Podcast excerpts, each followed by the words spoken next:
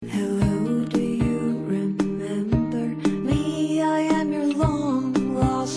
个人都.有自己的梦想，跟我一起来听听别人走过的道路，走出您自己的美国之路。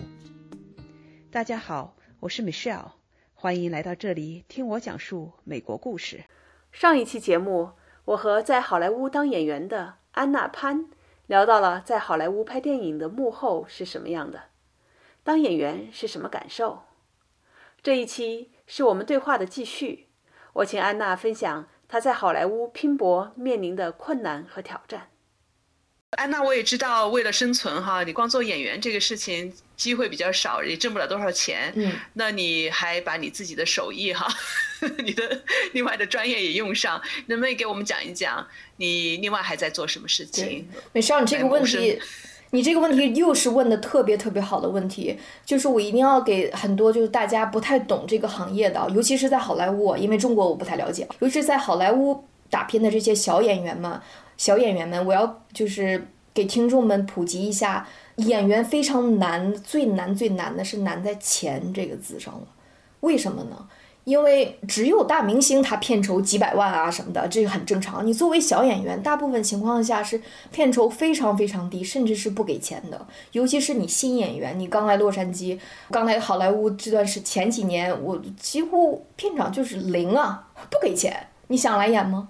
就算不给钱，都很多人去竞争的。像我演的这个《Gold Fortune》这个电影，很多人去试片的，试镜的。我能被选中已经了不得了，还跟人要钱，甭要钱了。所以你得有一个第二职业，在我们这边叫 day job，就是你养家糊口的这么一个工作，然后去支持你去学表演。你学表演还要花很多钱呢，像什么表演课呀，还要照相啊，还有 networking fee 啊，就是很多花很多钱。所以你要有一个另外一个职业去养表演。然后我第一年、第二年，可能甚至第三年，我都没有这个行业的，我都没有这个第二职业的。所以我当时做的什么？我是一个送外卖的，我 Postmates，我不知道美少或者听众们知不知道，在美国这边就是送外卖嘛，给人家送饭。哦，对，很苦的，非常苦很。辛苦的活儿啊。对，所以就是我白天要保证自己时间充裕，呃经纪人给我打电话要试镜，我可以去。晚上美少你知道吗？我开车开十二个小时，八到十二个小时，开的腿都断了，去给人家送外卖。然后送外卖的过程中，我就受过白眼呐、受过客户不开心的呀，就是就对你一点不礼貌的，就什么苦都吃过。大白天三十八度的高温，四十度的高温，去给人家送外卖，我干过，所以我知道当演员有多苦。而且我这个不是个例啊，我知道的大部分的在好莱坞混的电影人，包括导演，包括写剧本的，包括在做演员的东西，他都有一个 day job。很多人去做 waitress 嘛，做服务生。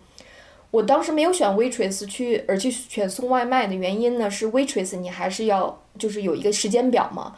但是做外卖的好处呢，就是你自己掌握时间。我一般是晚上五点钟之后，因为晚上五点钟之后不会再有试镜的机会了，试镜都是白天。我从晚上五点一直开车开到累死为止。哇，真是没想到吃到这样的苦。对，嗯真的什么苦都没都吃过了。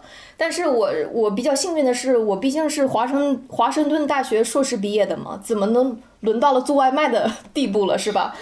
因为当时想做演员嘛。可是我的好处呢，就是经过一两年之后呢，在洛杉矶做外卖，做了吃了非常多的苦之后呢，逐渐通过人脉认识人嘛，就会知道，哎，就有一些那个 freelancing gigs。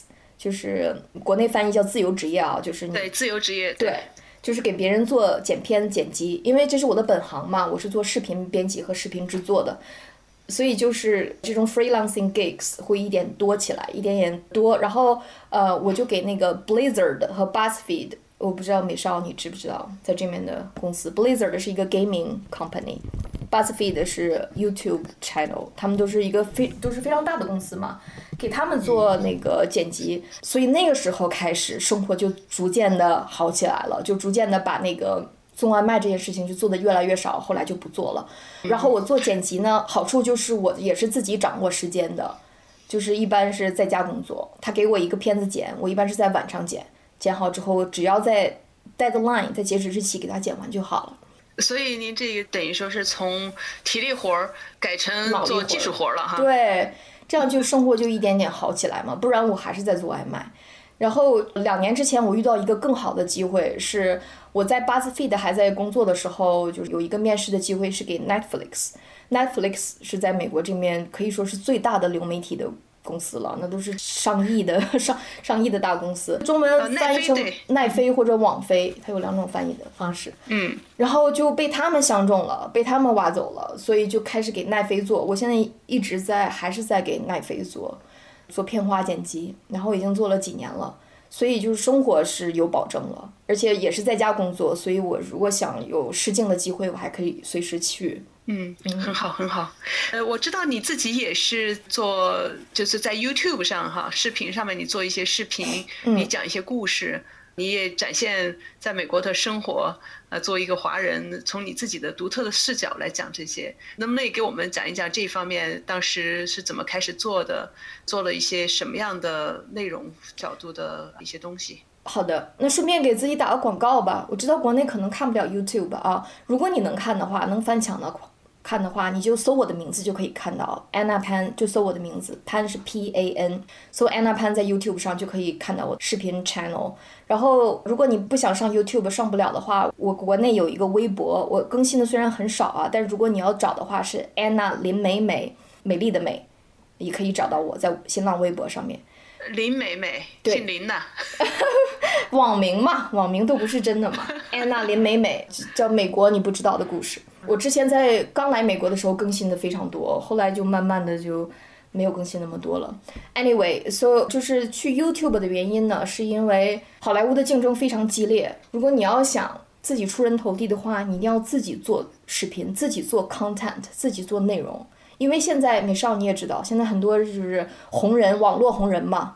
另外一个渠道，对网红是另外一个渠道，所以我的那个 YouTube 上面我是讲的想来好莱坞闯荡的外国人，你这个套路是什么？就会讲一些在好莱坞试镜的一些 tips，一些那个 advice 之类的东西。另外呢，我是讲的是美国移民，就是我的两个点，一个是来好莱坞想做演员的外国人和想来美国移民的外国人，就是这两个点，我在做这些东西。嗯，我记得你的微博这方面你做的还，嗯，曾经做的蛮大的。哦，那是那个新浪博客，新浪博客。新浪博客。对，因为很多年前大家都是读博客嘛，那时候还没有网红这个概念，也可能有一点点吧。博客那时候微博还不流行，我是做新浪博客的时候，一下子就是很多人找到我，我当时那个就是博客的访问量都快到一百万了。后来就荒废了嘛，就没怎么做了。但如果你要想找的话，也是你可以到新浪博客找安娜林美美的新浪博客，美国你不知道的故事应该能找到我。我在那边分享了，就是这个 transition 从国内做一个小文员，每天混日子是怎么一步步就萌生了我要去美国这个梦想，然后又怎么辞职学英语，因为我当时英语我是一点都不懂的，我从英语从零开始去考 GRE，这已经是一个。很难很难的困难了，所以我就是讲一个没有英语基础的一个在出版社工作的一个小文员，怎么一步步开始去学英语，然后一步步出国去到美国读硕士，去讲的这个美国梦的故事。那刚才你说到在好莱坞哈是什么样子，至少给我们一点这种背后的知识哈，我们在电影上在外面是看不到的，嗯。另外一点，我也知道，因为美国今年的疫情啊，影响非常大，对各行各业都影响很大。我不知道在好莱坞那边现在是什么情况，对你们所从事的电影行业又是一个什么样的影响呢？这个从一个内幕人哈，从你自己看到的角度，发生在你自己身边的事情，你能告诉我们一下吗？这美少的问题真的是问的处处都在点子上，又问了一个这么好的问题。确实是疫情，觉得听众朋友们也知道，美国对疫情的控制等于说是没控制，这个疫情非常非常的严重，然后对电影业的打击是致命性的打击。为什么呢？因为你拍电影啊，你必须是一堆人在那儿，而且必须是近近距离的。然后做演员，你必须是不戴口罩的，除非你这个故事就是写的是抗抗疫的故事，那可以。但只要这个故事跟疫情没关系，你是不能戴口罩的。你搞不好还要亲吻呢，是不是？搞不好还要还要亲呢，还还还就是所有的身体接触都要有，所以就是把这个电影业的打击是，我觉得是毁灭性的打击，都不知道什么时候才能恢复正常。所以自从疫情来了之后，我这个事业就基本就停滞状态了。然后我经纪人给我打电话说，如果有试镜的机会，他给我找了一些试镜的机会，问我去不去，但是我当时是给否决了，因为我是不想拿自己的命来赌。我我是很爱这个电影的事业啊，演员对要不要去片场，现在说法也是不一的。有的人是不管这些还是要去，有的人是说我要等疫情之后再再说。我就属于是等疫情之后再说的那一批人，所以就是有事情的机会我也给他回绝了。然后我身边有去拍，还是有身边有拍片的同事朋友。各个片场对这个疫情的掌控也是不一样的。你遇到好的片场啊，它有一个疫情制片人，我们这边叫 COVID producer。这个 COVID producer 呢，他干的事情就是要确保每个人都量体温呐，确保这个你化了妆，你你比如说给安娜化妆的这个化妆的这个东西，不能再给另外一个演员化妆，一定要是每个演员一换。然后谁戴口罩，这个 six feet 就是 social distancing，大家保持距离这些，他都给你管得很严。也有很多片场是管得不太严，或者是就是没有这个能力去去管得很严，因为大家这个疫情来了，大家都是第一次对待这个事情嘛，也没有很多的经验可以追追寻，尤其是美国这个大环境下，对疫情就没有中国那么重视。我自己 personal 我知道有人去了片场，结果回来染病毒的发生过，因为你不戴口罩，还干活还累还大喘气，你说怎么可能不染病毒呢？所以就是对这个行业的毁灭性是非常大的。美少女在美国你也知道，现在很多的那个电影全都推迟不上映了，或者电影院直接就关了。对。然后对我们小演员的打击也非常大，因为好莱坞就明文规定，他都已经写出来说了，就是要那个给删减小演员，就尽量演员越少越好，工作人员在片场越少越好。所以说，就你只剩那些大明星了，或者三线的中级明星了，像我们这样小演员的戏份就越来越少了。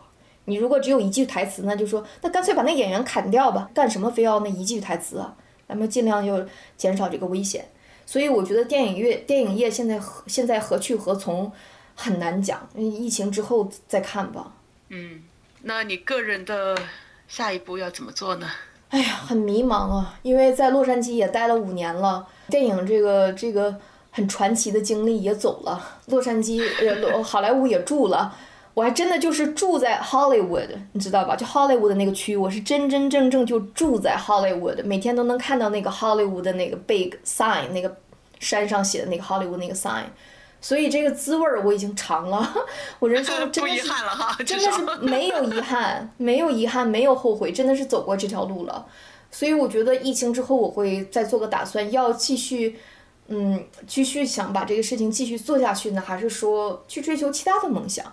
我觉得美国一个好处，或者说，当你把梦想这件事情看透的一个好处，就是说，你不用固执己见的，我这辈子就这一个梦想，不是这样的，也不用说，哎呀，我有这个梦想，但是太天方夜谭了，我不敢去，而是说你会发现，哎，人生是多彩的，你的梦想会左一个右一个冒出来，你你会有很多的想法，所以我可能会追求其他的梦想了，对吧？也有可能继续这个演员的梦想，我不知道，因为而且就像你除了演员这梦想，你还有其他的梦想吗？有什么可以分享的呢？呃，我从小就喜欢画画，然后画画也是一个被家长说这东西又不赚钱，你就跟考大学没关系，学学那个干嘛呀？别学了，所以也是一个被社会既定的定义给。压抑的梦想，但是我现在把这个梦想一点点捡起来了。我我在画很多的抽象画，尤其是疫情在家封闭宅家这段时间画了很多。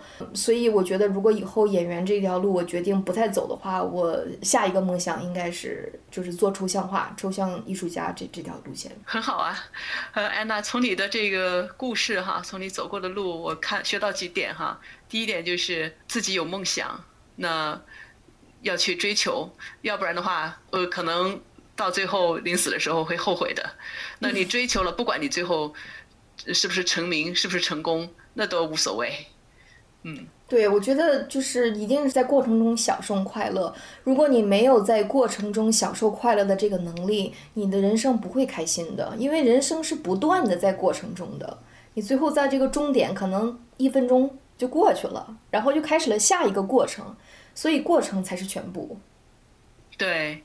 那第二个我学到的就是你刚才讲的，呃，很打动我的一点就是，你的梦想是你自己来定义的。对，你是谁，对吧？你要做什么是你自己来定义的，不要被父母或者社会上的一些成见来压制下去。对，这样的话也是非常可惜的。对我每次回国啊，在这个飞机上跟旁边的人聊天，他们就是出口就是房子呀、房贷呀，应该去哪儿买房啊、存款呀。就就是钱钱钱钱钱就是钱，所以我感觉大家就是赚钱机器，不停的在想我怎么才能赚钱，怎么才能还房贷。你问他，那你梦想什么？他很懵，没想这些，根本就那个梦想那个门都没打开。所以就是一辈子就就在这个做钱的努力上活下去，有意思吗？我觉得是件很可悲的事情。嗯，为自己活着。对，为自己的人生而定义，不要不要让别人定义。安娜闯荡好莱坞的故事，我就为你分享到这里。我想，不论是演员梦，还是画家梦，或者其他的梦想，我们都可以从安娜的故事里得到启发，想想自己的人生应该怎样定义，自己怎样可以活得更幸福。虽然更幸福并不意味着更容易、更舒服。相反，你可能会选择一条更辛苦、更挑战的路。但是，一个人到底为什么活着？你的一生为谁活着？怎样活着？这些问题值得我们每个人好好思考。我是美术要邹。如果你喜欢我的节目，请订阅我的专栏，或者把它推荐给你的朋友。期待与您下期再见。